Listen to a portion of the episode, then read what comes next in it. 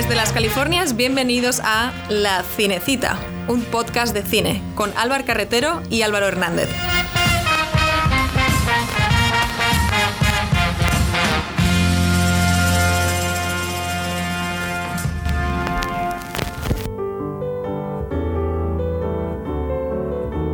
El cine empieza con los cortometrajes. La primera película de los hermanos Lumière era un corto. Sí, por cuestiones técnicas, pero es que era un cortometraje. La única definición que tenemos sobre los cortos es la duración, ya que las temáticas, los géneros y las técnicas son casi infinitas, todo lo que puedas poner delante de una pantalla. Hoy en la cinecita rendimos homenaje al cortometraje, a veces vilipendiado, olvidado, ignorado, y también ese no tengo tiempo para verlos o descubrirlos, mientras te enganchas a otra serie de 50 episodios. Te gustan los cortos, y lo sabes. Bienvenidos a la cinecita. Buenas Álvaro, una vez más la verdad, me ha gustado mucho tu introducción, Álvaro, porque has hecho referencia a una cosa que olvidamos, que es que el cortometraje, lejos de ser una película, pero en bebé, es más bien el padre del largometraje. Y eso es una, ese enfoque me encanta, Álvaro. Gracias por recuperar ese ángulo, porque es algo que mucha, mucha gente tiene olvidado. De nada, Álvaro. Ya sabes que yo cuando hablo con, con directores de cortometraje como tú, o incluso pequeños productores como yo de cortometraje en alguna de nuestras vidas pasadas, pues eso hace que nos, que nos inspiremos. Que te voy a contar. Álvaro, pero no digas vidas pasadas, aún vamos a seguir haciendo cortometrajes. Es verdad que hace ya bastantes años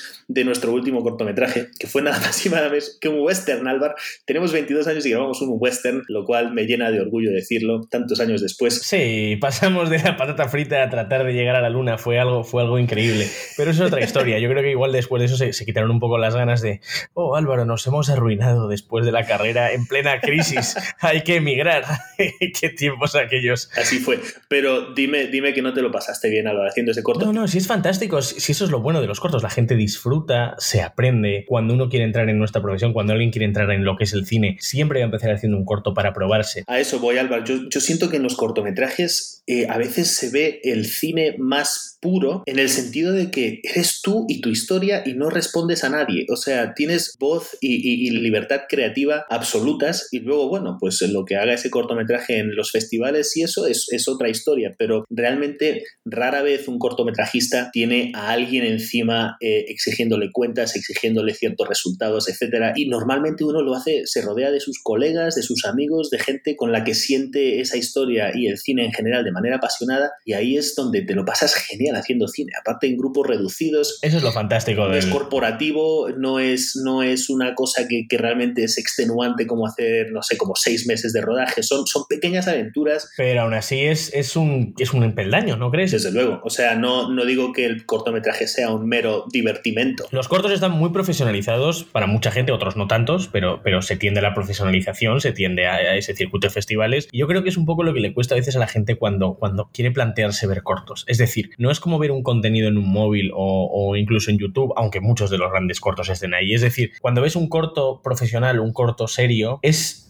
un poco lo has dicho antes, estás viendo un, una historia pensada cinematográficamente. Entonces, igual, el hecho de meterse de entrada y decir voy a ver, voy a ver un corto en, el ordenador con mentalidad de una película es lo que a mucha gente igual le puede retrotraer. No sé si me explico. Ese planteamiento cinematográfico, Álvaro, que dices de, sentarte, que empiecen unos gritos, que empiecen ya una serie de tomas de edición como si fuera una película. Y hoy día, en esta sociedad donde todo lo vemos tanto en, en redes sociales con el teléfono y ya esperas que todo ya empiece muchas veces directamente, quizás se, se pierde eso, ¿no? En, a la hora de mucha gente de, de, ver cortos. Aunque a todos nos encanten luego, cuando te vas a una sala o cuando entras en modo voy a ver un. ¿Tú crees, Álvaro? O sea, yo, quizás estemos hablando de cortos de distinta índole, porque yo cuando pienso en cortos, a veces sí es verdad que hay muchos que son, tienen ese ritmo un poquito más eh, sopesado, un poco contemplativo, etcétera. Esos son bastantes, pero a la vez son cortos que en, que en 10-15 minutos, pues te tiene que contar una historia y al final hay que, hay que ponerse las pilas. Pero bueno, es que hay cortos y hay cortos y hay. ¿Qué es lo que has dicho tú, Álvaro? No tenemos realmente más definición que lo que es la duración. Efectivamente, sí. Luego, ya hablando de géneros y de estilos, etcétera, es un mundo infinito. ¿Qué te estoy contando? Álvaro, tú te, dedicas a esto y estás expuesto de manera habitual a todo tipo de cortometrajes de todo, de todo tipo de género y de todo tipo de nacionalidades, lo cual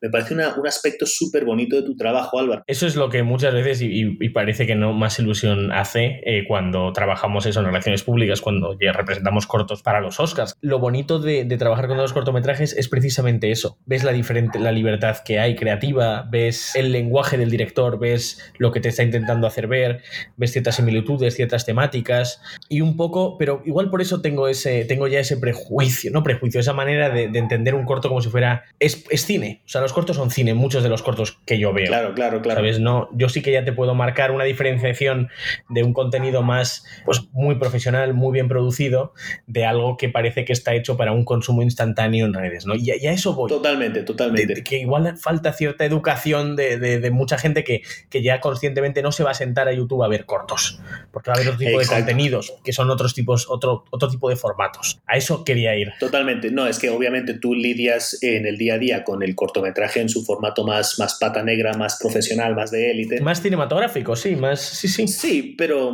a lo que, lo que decía yo al principio, y sin desmerecer a este tipo de cortos del que hablo, es que muchas veces pues, los cortos pues, son esas peliculillas caseras que uno empieza a hacer eh, con sus colegas y también, o sea, también, también entendemos cortometraje con Por supuesto, pero te voy a decir una cosa, Álvaro, todo el mundo que hace esos cortos los hace pensando en una audiencia, aunque sea su familia, en una audiencia ah, común, en una, no, pero una audiencia de, sentarse y ponerse la familia, ponerlo en un festival. Totalmente. Ya sea el corto más barato o el corto más gigante. Cuando muchas veces otros nuevos formatos no tienen por qué ser necesariamente así. Van a llegar a mucha gente, pero con una, intención de interacción, suscribe y comparte, eh, con un tipo de periodicidad. A eso voy. Eso, eso es lo, lo, que yo veo común en el, en el cortometraje. Te entiendo perfectamente, Álvaro. Te entiendo. Y yo, y yo me identifico. Obviamente, no, no hemos llevado un corto a los Oscars aún, amigo Álvaro pero, pero obviamente yo sí me identifico con lo que es hacer un cortometraje muy amateur, rodearte de colegas y, sacarlo adelante y luego pues pasarlo genial haciéndolo y, exhibiéndolo. Y eso es cojonudo, y, pero, pero, piensas, pero piensas en el cine, piensas como si tú fueras un, que lo eres, un director de cine, no piensas como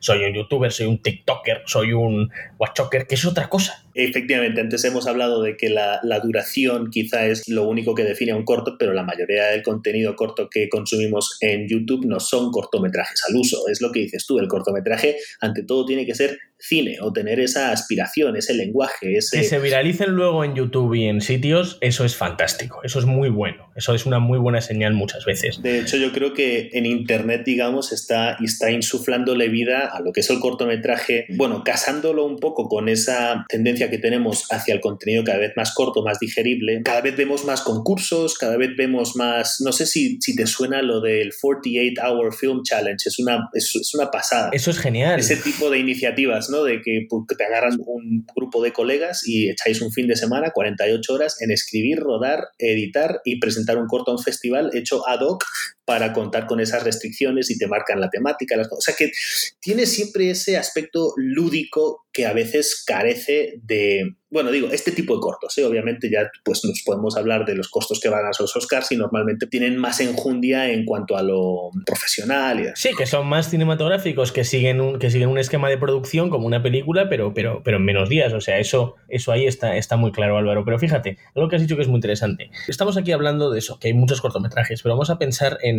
el cortometraje como acceso a, la, a la profesión. Es decir, recuérdate, nosotros hicimos un corto como final de tesis. Muchísima gente, todas las escuelas de cine, es prepara, diseña, planteate un corto como si fuera una película en pequeño. Y es ese acceso, o sea, como acceso a la profesión, o, voy a ir haciendo cortos hasta que, hasta que, empiece algo más grande, o hasta pues, para ir puliéndome, para poder trabajar en equipo, para, para ir profesionalizándome, para ir entendiendo diferentes cámaras, para ir, no lo sé, para ir encontrando mi lenguaje como, como cineasta eh, dentro de lo que sea. Y, eso es fundamental. Si no piensa en, todos esos grandes directores, incluso, no lo sé, eh, si vamos a pensar en directores españoles o guionistas, piensa en Nacho Vigalondo, piensa en Fesser, Santiago Segura, eh, Alex de la Iglesia, eh, pues haciendo cortos y a partir de ahí, pues, pues bueno, la cosa, la cosa ha seguido avanzando. Bueno, es que creo que al, tener esa concepción del cortometraje también caemos un poco en el menosprecio que has apuntado al principio, porque tú sabes perfectamente, y lo has dicho antes, que el cortometraje puede ser cine con mayúsculas y hay cortometrajes clásicos del cine, como pueden ser Un perro andaluz, El globo rojo, o sea, quiero decir que sí existe también ese tipo de, de cortometraje que en sí es una obra maestra y ya, o sea, no, no tiene que enviarle nada al formato del, largometraje. Claro, yo, yo, creo que también es un estigma social que hemos tenido un poco eh, de decir, pero que eso no da de comer, pero vas a, te, van a dar, te van a dar ayudas, pero eso, chaval, ¿qué es? Que ya tienes 28 años y sigues haciendo cortos y, pasa mucho, nos ha pasado, por favor. Total. Entiendo que hay mucha gente que ha podido luchar contra eso, también depende del background familiar, de los temas, de tu planteamiento vital, pero claro, o sea, muchas veces uno piensa eso en decir, bueno, está genial que hagamos todo esto, pero está esa voz interior, conservadora, a veces antigua, de, de que te dice, bueno, ¿esto para qué? ¿No? ¿Esto para qué? Sí, sí, sí, sí sucede, Álvaro. Y, yo lo he sentido, he sentido ambas partes. He sentido la parte de esta, esta historia, la tengo que contar de la manera que sea, y a veces que dices, sí, pero, pero ¿y luego qué? O sea, ¿para qué? ¿A quién le importa? Exacto, dice, y luego está el típico que, que, hace todo el corto fantásticamente y luego ve que igual le ha quedado medio bien, y dice, voy a intentar distribuirlo. Eh, no hay dinero, nos gastamos, todo, en, nos gastamos todo en catering y en vino. ¿En vino, Álvaro? ¿En vino? joder, joder. no me invitaste a ese rodaje.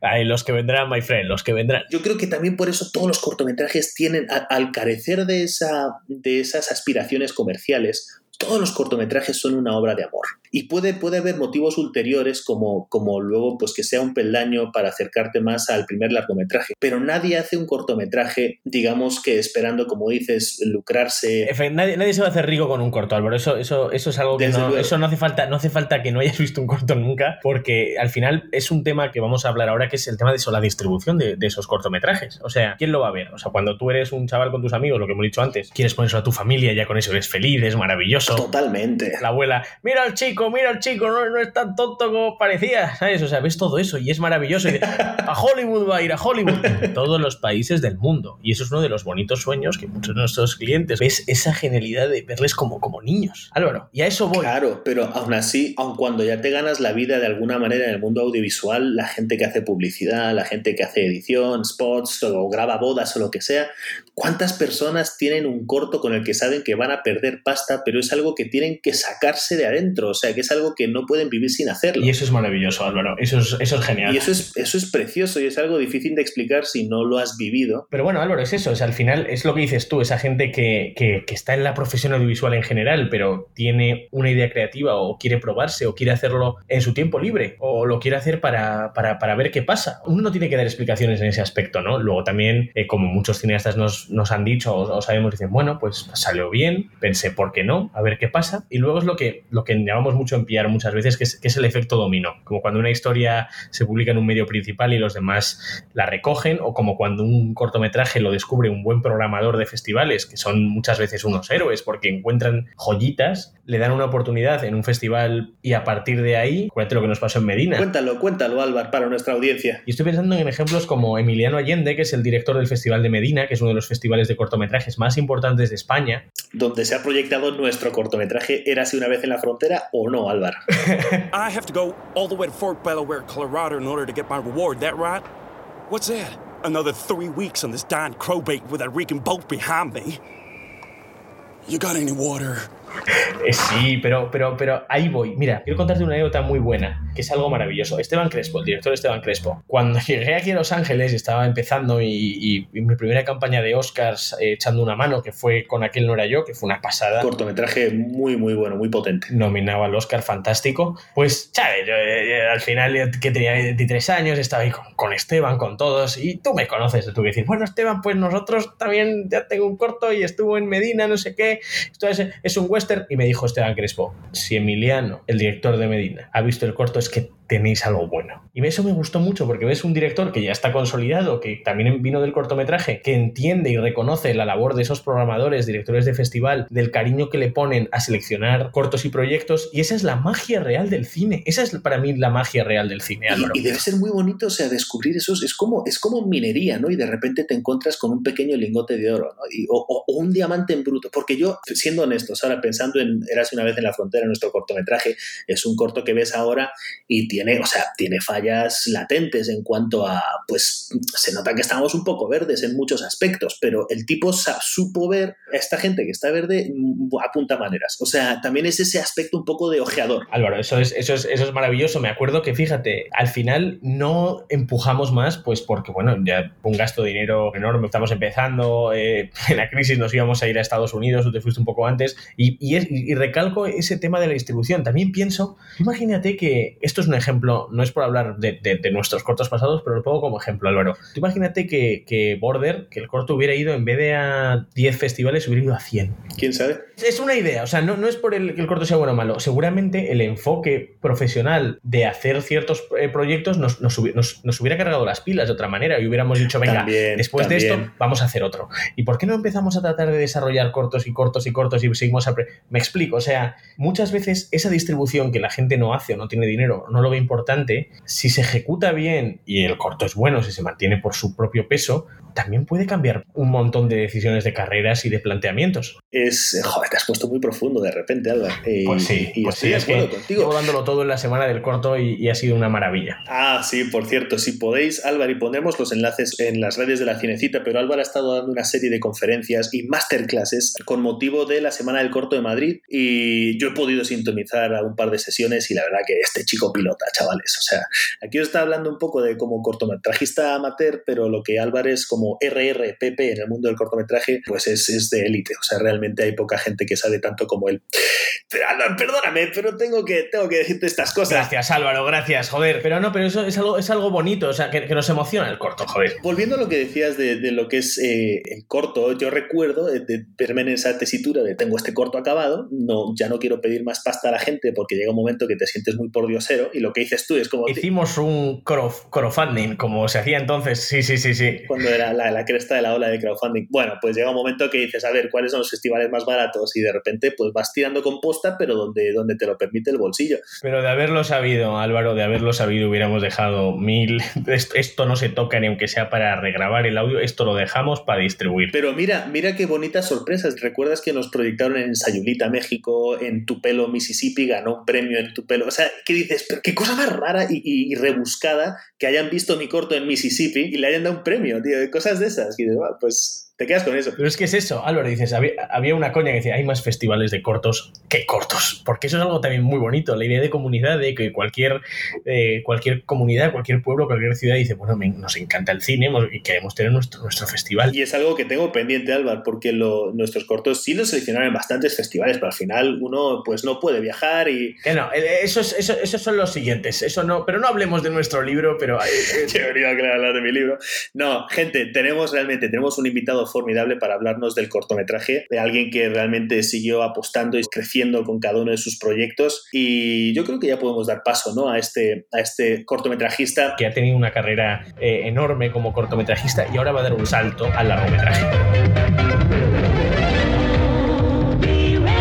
La entrevista de la Cinecita.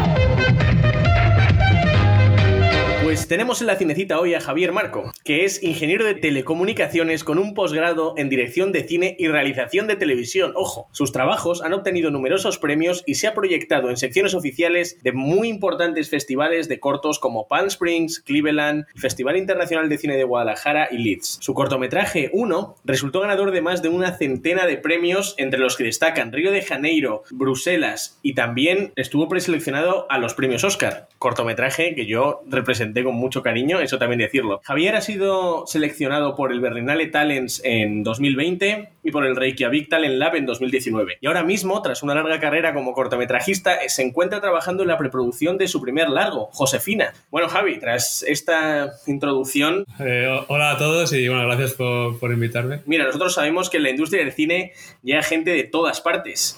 Pero a ver, ¿qué le lleva a un ingeniero de telecomunicaciones a meterse en este mundo y empezar haciendo, haciendo cortos? Bueno, yo desde muy pequeño ya estaba haciendo cortometrajes, eh, los hacía en plan muy amateur. Eh, yo era el actor, el cámara, lo, o sea, lo hacía todo. Y claro, el resultado era bastante eh, horrible, para decirlo así francamente. Y bueno, la verdad es que o sea, siempre compaginaba los estudios con, con, el tiempo libre que tenía, pues hacía cortos, ¿no? Y bueno, en Alicante no había para estudiar comunicación audiovisual ni nada relacionado al cine, entonces bueno, podía haberme ido a Madrid, pero bueno, opté por hacer eh, Ojo, eh, comunicación, comunicación audiovisual o teleco, o sea, carreras con el mismo, nosotros hemos estudiado comunicación audiovisual, es el típico dilema, Javi.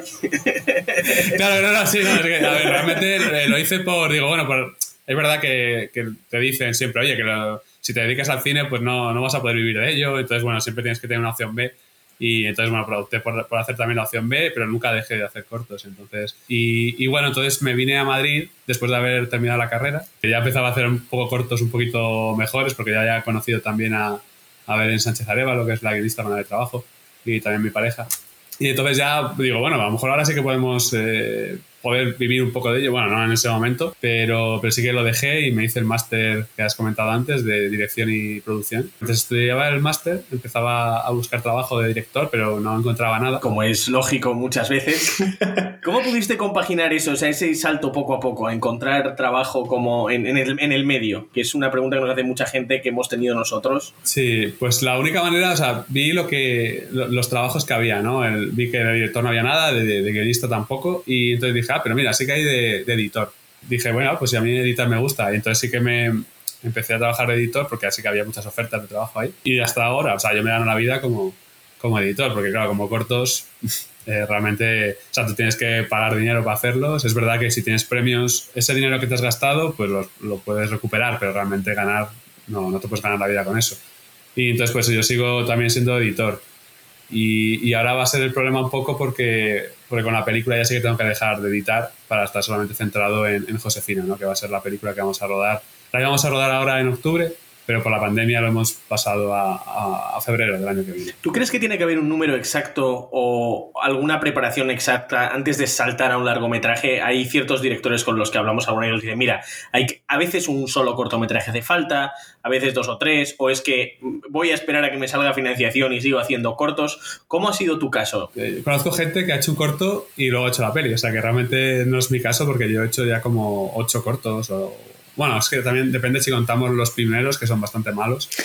Seguro es que todos tienen algo rescatable. bueno. Eso es lo de siempre. O al menos o en todos aprendiste algo nuevo, ¿verdad? Al, al, al final muchos cortos son sí, para eso, ¿no? Es lo que te iba a decir. O sea, al final necesitas aprender y, a, y, en mi caso también necesitas aprender el estilo que quieres llevar como, como cineasta, porque al final nosotros, por ejemplo, empezamos como, con comedia y está guay la comedia, pero es verdad que, que vas haciendo algo más corto y dices, vamos a hacer dramas, ¿no? Entonces a lo mejor en, en el drama me siento más, más cómodo y y entonces ahora ya sí que ves que, que tu camino va por ahí, ¿no? Entonces creo que, que es bueno hacer cortos para, para ir cogiendo tu, tu, estilo. Y ahora poco a poco sí que voy eh, ya, ya, cogiendo ¿no? ese estilo. Encontrando esa voz, ¿no? Sí, sí, sí. Qué sí. bueno. Y Javier, deja que te, que te diga que es una voz muy, muy potente y muy marcada y a la vez tenue y, y parca en cuanto a que no no sé si me explico. Y si me quieres llevar la contraria, porque al final estoy aquí psicoanalizando tu estilo, pues por favor. Pero es lo que me llama la atención, que es una voz muy potente que como que vas directo a, ahondar en la condición humana, pero sin lucimientos, sin remilgos, sin, sin nada que sea eh, barroco en exceso. O sea, es, es, algo que me llama mucha atención y, y te apoyas mucho en los actores. Además, logras grandes actuaciones de todos ellos, pero a la vez son actuaciones muy de matices, de silencios, casi las miradas dicen más que el diálogo.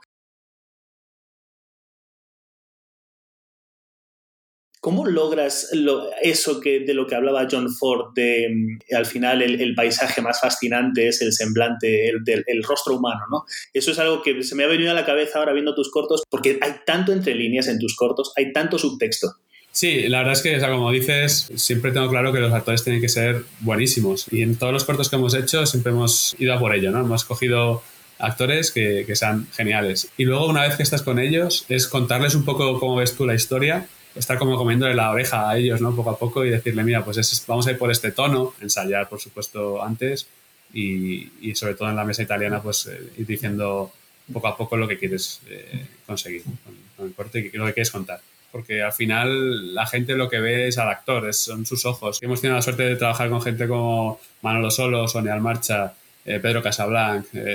Bueno, eso está fantástico en, tu último corto. Pedro Casablanc en uno lo borda. O sea que también has contado con buenos repartos, pero les has, les has sabido dirigir muy bien. ¿Y cómo, cómo das con.? O sea, yo creo que un, un gran salto en la carrera de cortometrajista es cuando ya puedes empezar a contar con, con esas caras reconocibles que la gente dice, oiga, mira, ese, ese, actor lo recuerdo de tal, de tal serie, de tal peli. ¿Cómo un director en ciernes, como al final son muchos cortometrajistas, cuál es la dinámica que se da para dar con esa gente? Pues, o sea, es verdad que parece complicado, pero, pero no lo es. O sea, porque a ellos, si les gusta el guion, les gusta la historia y ven tus trabajos anteriores y, y ven que, bueno, pues que más o menos sabes contar historias, entonces sí que se apuntan. Lo cierto es que, claro, como dices tú, es, un, es complicado porque si no tienes trabajos anteriores, entonces a lo mejor es complicado. Es complicado porque no saben lo que vas a hacer. Porque claro. un guion es una cosa, pero luego la manera de, de hacerlo es otra, ¿no? Puedes tener, puedes tener un buen guion, pero luego o no, pues no tienes medios o, o, a lo mejor no tienes la experiencia para, para llevarlo, ¿no?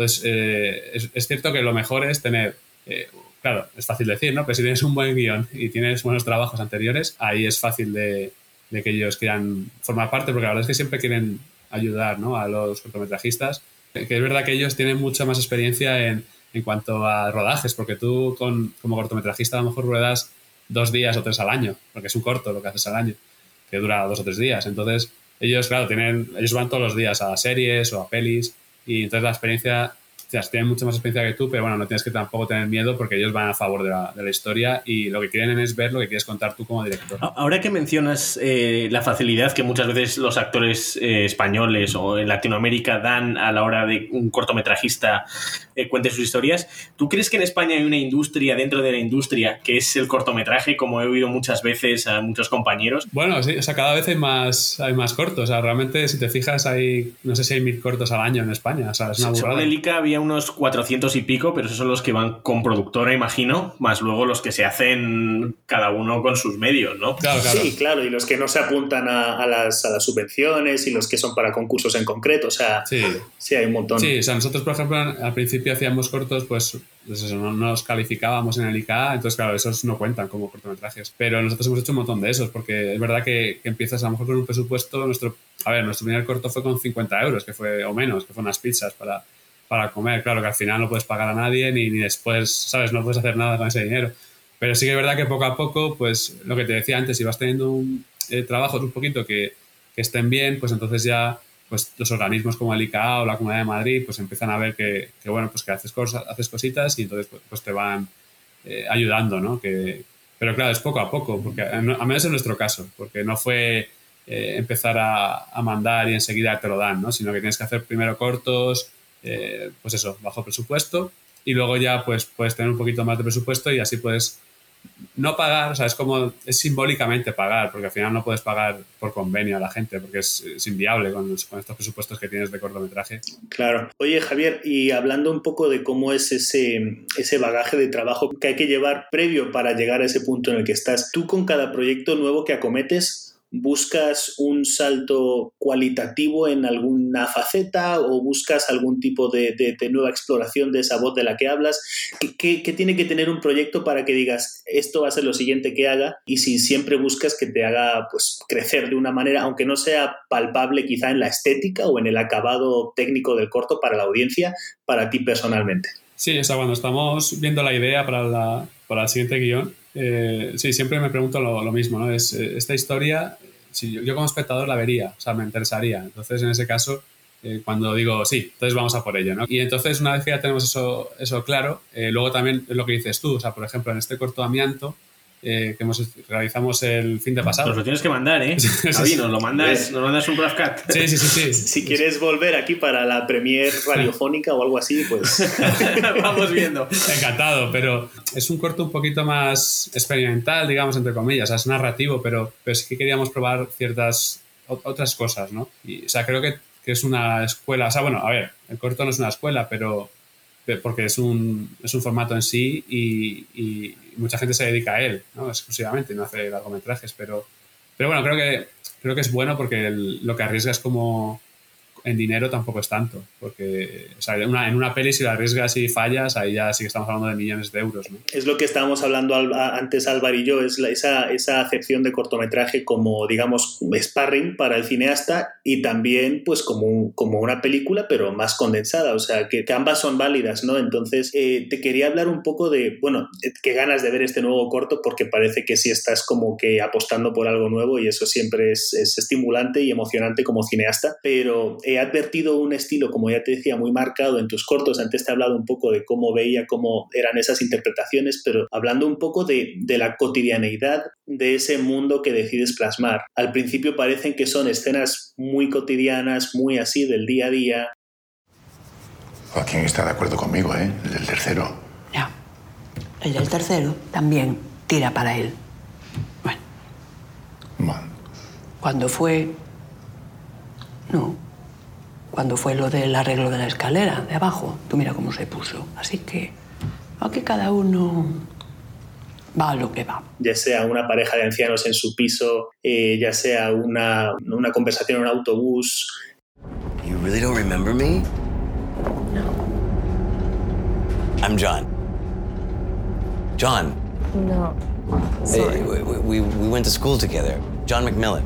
Son cosas que dices, pues aquí no está pasando nada fuera de la normal, pero luego he notado que tienes mucho talento a la hora de dosificar la información narrativa. Y entonces ya la audiencia se, está, se empieza a hacer una composición del lugar y dices... Pues, pues manejando. Sí. Y mola porque a veces sabes más que los personajes, a veces los personajes se, intuye que saben más que lo que sabe la audiencia y tal. Y te apoyas mucho en ese formato clásico de relato corto de encuentro entre dos desconocidos y a partir de ahí como que van saliendo... A mí eso me fascina. Ojo, eh, Javier, visto que a Álvaro le han gustado, le han gustado tus cortos. Sí, sí, sí. luego, recomendaremos.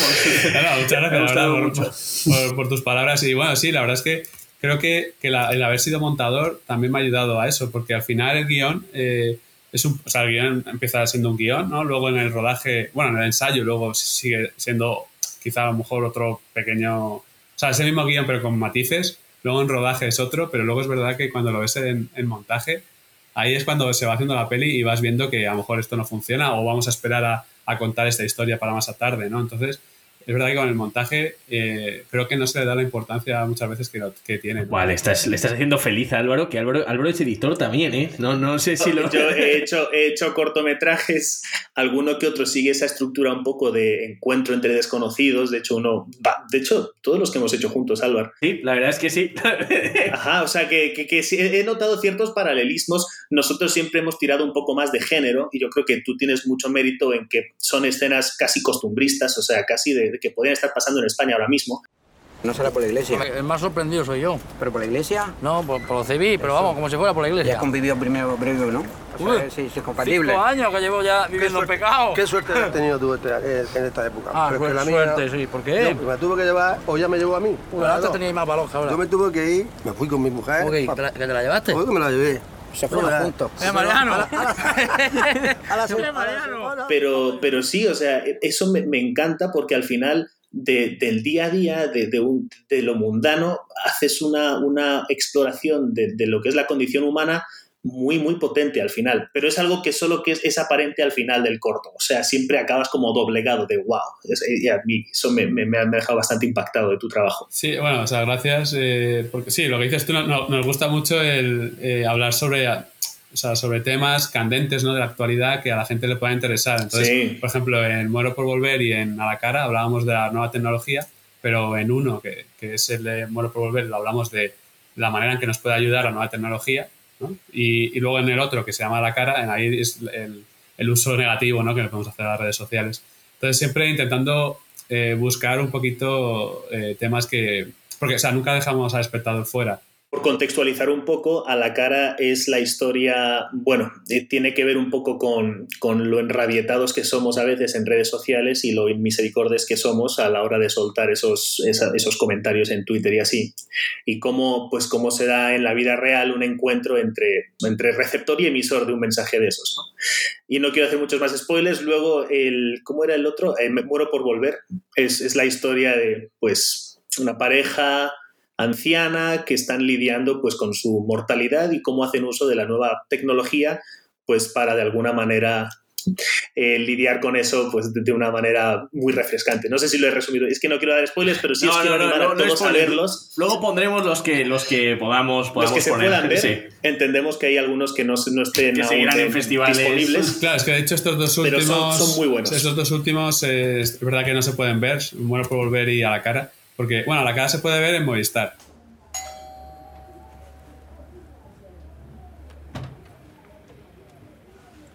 Hola. Una pregunta muy a la cara, Javi, realmente. ¿Tú alguna vez has hecho un corto pensando, este es el corto perfecto para enviarlo a 200 festivales? Ya tengo alineados, yo qué sé, esto va a ir a Huesca, esto va a ir a Medina, esto va a ir a, Clermont-Ferrand, esto va a ir... Ya ves, ya estoy está saliendo a mi lado marquetero barra piar, pero yo conozco muchos eh, cortometrajistas que, que suelen tener a veces esa visión eh, más utilitarista, que, que a veces puede ser así recomendable, pero tú has tenido esa, esa sensación a veces de hacer un corto pensando en eh, ya una plataforma o una serie de festivales. Eh, no, o sea, realmente no. Pero sí es cierto, por ejemplo, que este último corto Amianto, que es un poquito más. eh, lo que me comentaba, ¿no? Era, bueno, es narrativo, pero es un poquito más extraño. Eh, sí que lo de- decíamos, además, como va bien por fechas, eh, pues Belén y yo, la guionista, decíamos así un poco de coña, ¿no? Pero vea, con este vamos a Berlinale, tal, que es la primera vez que podemos mandarlo. y claro, a lo mejor sí que va un poquito con, con ese. O sea, este corto a lo mejor sí que va con, con su línea editorial, pero, pero a ver, eso es, que es imposible, porque luego en Berlinale se presentan mil, o sea, no sé, millones de cortos. Bueno, pero tú has Es- estado en la Berlina de Talents, o sea, que sabes ya qué programador hablar y ya, yo- hay cierto, cierta española. Eso ayuda, eso ayuda, Javier. Ayuda en ciertos aspectos, pero. No, al final tiene que hacer méritos el corto, ¿vale o no vale? Supongo, vamos. Claro, claro. O sea, por supuesto, o sea, si un corto no es bueno, no, no- nunca lo van a seleccionar. Vamos, creo, no sé. A lo mejor si eres amigo, hombre, sí, lo vas a tener más fácil, pero... Si es sobrino. Si es sobrino. No, no, vamos a. es programar es muy duro, ¿eh? O sea, vamos a ser aquí. Siempre hay ese. Siempre, siempre cogen a los mismos, no sé qué, pero programar es complicado porque. Y como bien sabes, Javi, muchas veces tienen que encajar. Si hay dos o tres cortos con una misma temática, eh, pff, igual quieren algo en exclusiva, igual quieren una premiere, igual dar una oportunidad a alguien nuevo. Sí, no, pero bueno, también es verdad que, que no lo piensas así como voy a hacer este corto para ese festival, pero sí que es un... eh, o sea, te, te motiva un poco también decir, oye, ¿por qué no lo mandamos a este festival a ver qué pasa, no? O sea, eso te motiva un poco. Eso es la paradoja que a veces hablábamos Álvaro y yo de, al final, si un corto no va a festivales, ¿dónde se va a ver si no lo subes directamente luego a, a un Vimeo o a un YouTube? Ese es el gran punto muchas veces de, también mi pregunta iba por ahí, ¿no? Dice, bueno, uno hace un corto, si arriesga a veces dinero que no tiene o lo financia como sea y luego no, no tiene las selecciones que quieren o... Sí, no, por supuesto. Háblanos un poco de esa parte, Javier. Háblanos, estamos hablando aquí de cuatro títulos muy potentes que han tenido un recorrido en festivales eh, soberbio. Háblanos un poco de tus fracasos, Javier. Eso también la gente quiere oírlo. Por supuesto. Porque yo creo que es una parte fundamental de, de la carrera del cortometrajista y yo creo que no, no se llega directamente a la Berlinale. O sea, háblanos un poco de ese lado oscuro. Claro, o sea, nosotros cuando empezamos con. Vamos, cuando empecé en Alicante haciendo cortos yo solo, ni siquiera lo pensaba en mandarlo a festivales. O sea, no lo mandé nunca a ningún festival. O sea, era lo, lo hacía por mí, lo cogía, Sí, corto, luego. Que con que lo vea tu abuela te vas con un canto en los dientes. Ahí está, y luego lo dejas ahí encerradito en, el, en un cajón y no quieres que se vea en internet nunca. y luego es verdad que vas haciendo algo, ya en Madrid, pues hice ya alguno un poquito mejor, poquito, pero vamos, sigue siendo malo, pero bueno, un poquito mejor. Y, y luego eh, lo, lo vas mandando a festivales, ¿no? Me acuerdo la primera vez que lo mandamos con una distribuidora y, y no venía ninguna selección, o sea, nunca llegó ninguna selección. Es verdad que luego sí vino alguna después de a los nueve meses, pero yo me acuerdo cuando empezaba a mandarlo a festivales, yo me decía, va, si yo quiero solo una selección y me retiro. Sea, yo con que me seleccionen en un festival, ah, en uno, en que sea, da igual, ya ese y me, y me retiro. Pero es verdad que luego es mentira, porque le vas cogiendo el gusto. La fama. y vas diciendo, más, más seleccionado en este, y dice, ah, pero yo también quiero en este. Ah, bueno, y esto de los Goya, ostras, esto de los Goya mola más, pues yo también quiero en estos. Y entonces ya empiezas a pillar el gustillo y, y quieres que te seleccionen en todos. ¿no? Claro, bueno, es ese afán de superación al final, es uno quiere siempre superarse a uno mismo y ya, o sea, Eso es, o sea, no- yo creo que lo mejor no es, no es fijarte en los demás, porque al final, los- además esto del cine es muy subjetivo. Totalmente. O sea, a lo mejor a ti no te gusta un corto, pero, pero sí que es verdad que ves el, eh, sabes lo, lo- lo bueno que tiene ese corto. Y eso sí que es objetivo, pero luego aparte está la, la subjetividad, ¿no? claro. Eh, entonces lo que tienes que hacer para mi gusto es coger y ver tus cortos y decir, ok, el, el último que has hecho es mejor que el anterior y así, ¿no? Así su- sucesivamente.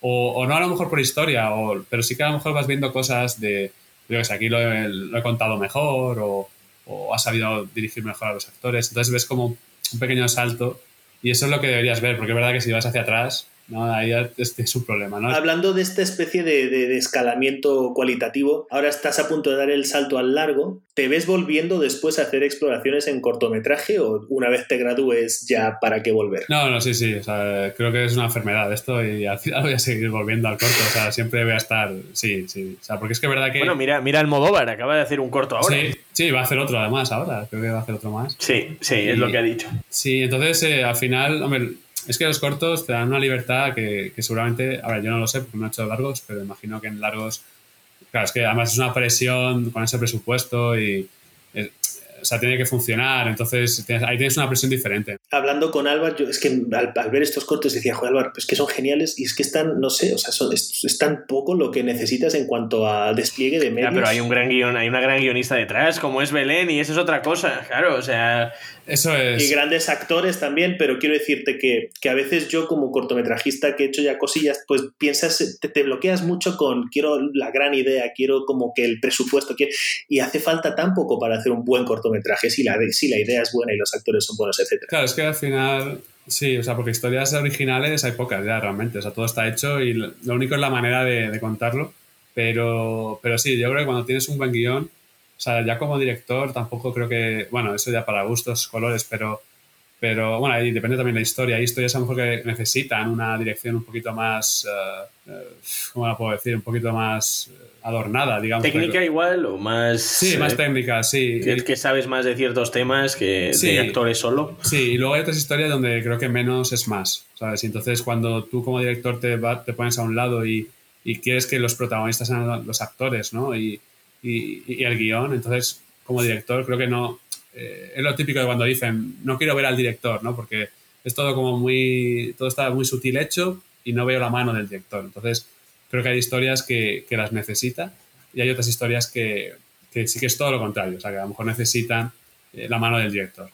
Entonces, pero tienes que saber cuál, o sea, sabes, tienes que saber cómo acometer cada, cada historia.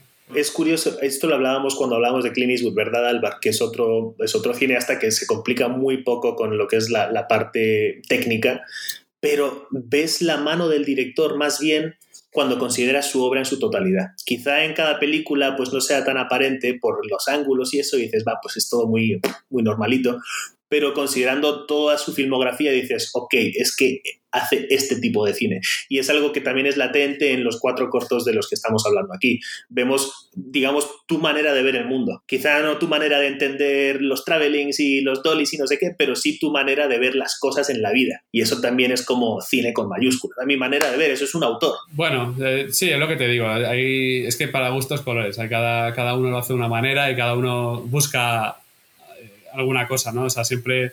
eh, o sea, está guay siempre tener cosas eh, técnicas y, poder, llegar a esos medios, ¿no? Y, usarlos.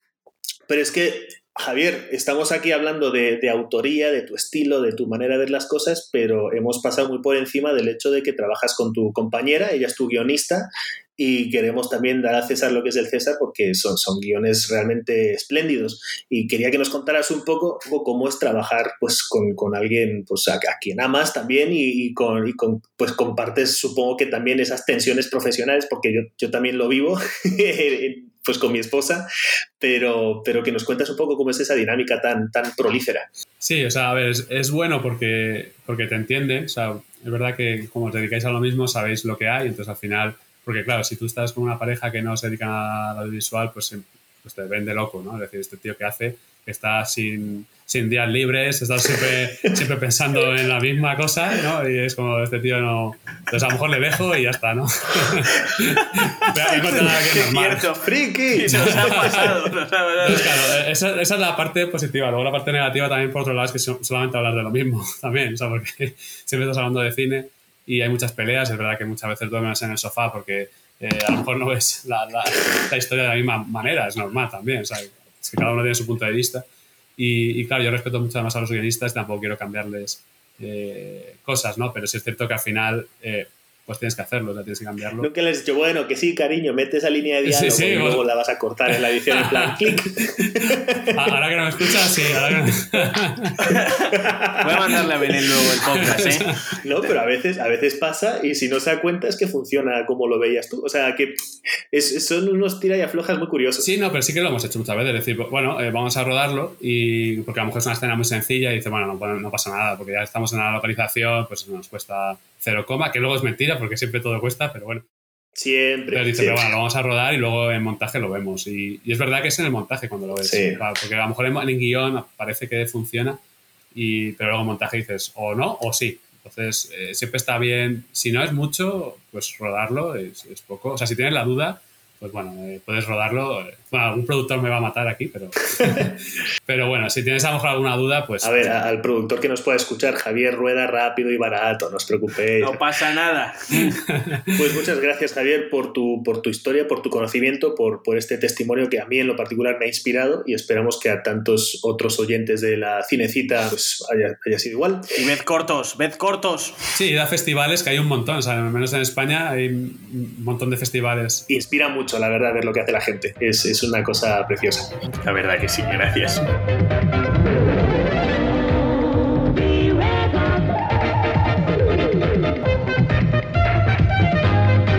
En la cinecita siempre acabamos con música, con alguna banda sonora, con algo inspirador, pero después de esta fantástica entrevista a Javier, hemos querido hacer un listado de, de cortos fantásticos para recomendaros a todos vosotros que nos han gustado pues, por, por diferentes maneras, ¿no, Álvaro? Me parece una muy buena idea la que has tenido. Entonces, ¿podemos empezar de una vez 5 y 5? ¿Hacemos 5 títulos cada uno? Eh, estupendo.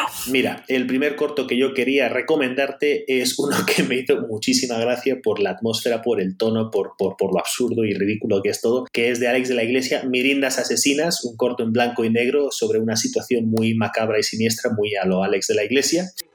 120 pesetas. La mirinda, que no me la ha pagado. ¿Cómo que no la ha pagado? ¿Y por qué había que pagarla? Es un corto donde ya ves pues un poco por dónde va a ir la carrera de este cineasta. También demuestra que no necesitas una gran historia, una historia muy sofisticada. Es literalmente un tío al que no le dan su fanta y se vuelve loco.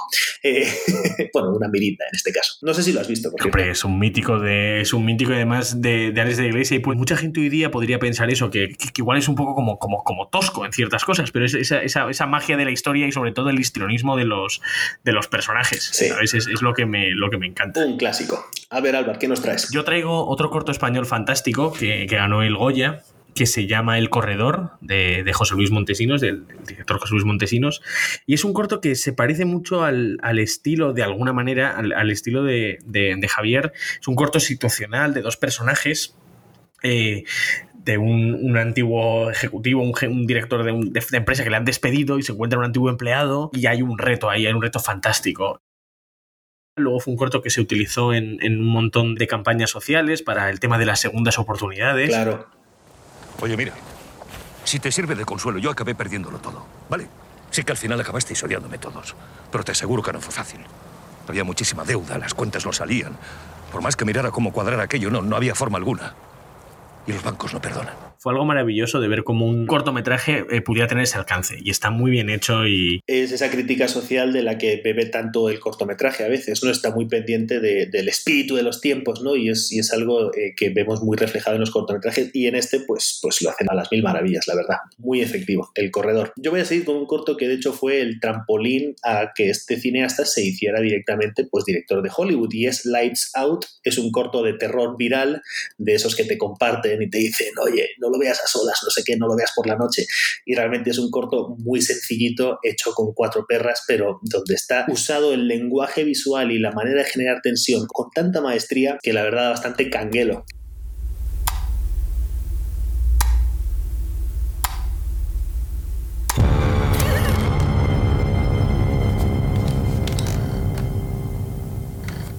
Y luego, de hecho, este hombre, que además es youtuber, este hombre pues cogió esa misma idea y la desarrolló y hizo un, un largometraje al que le fue muy bien en Hollywood, Lights Out. Lo, lo apuntaremos. No, no, Lights Out no lo he visto, fíjate. No lo he visto porque ya sabes que Es yo, que- tú sabes que yo el terror. Eh, dilo tú. Es que Álvar se caga un poco en los pantalones con estos géneros. Yo, yo cuando me quedo solo en casa voy por la casa dando voces y encendiendo luces, ¿sabes? Es Bueno, así. voy a pasar, a Pero bueno, seguimos con. Sí, sigo con el tercero, eh, Neighbor's Window, de Marshall Curry, el corto que ganó el Oscar el año pasado, que, que nosotros hicimos su campaña. Es un corto maravilloso sobre las expectativas, eh, sobre, sobre la familia también, sobre lo que solemos creer, que siempre creemos que, la vida de los demás es mejor que la nuestra, que nos estamos perdiendo algo. Y es, es una historia maravillosa. No sé si lo recuerdas. Marshall Curry era un, di- un director que viene del, viene del documental, pero consiguió hacer este retrato humanista maravilloso y, y, eh, familiar fa- fantástico. Es algo así como la ventana indiscreta, pero con un, con un spin ahí muy de capra. Y me encantó. Um, do you live in that building right over there? Yes. I think our apartments might face each other. You a little girl and a boy and a baby. I hope that doesn't seem creepy. No.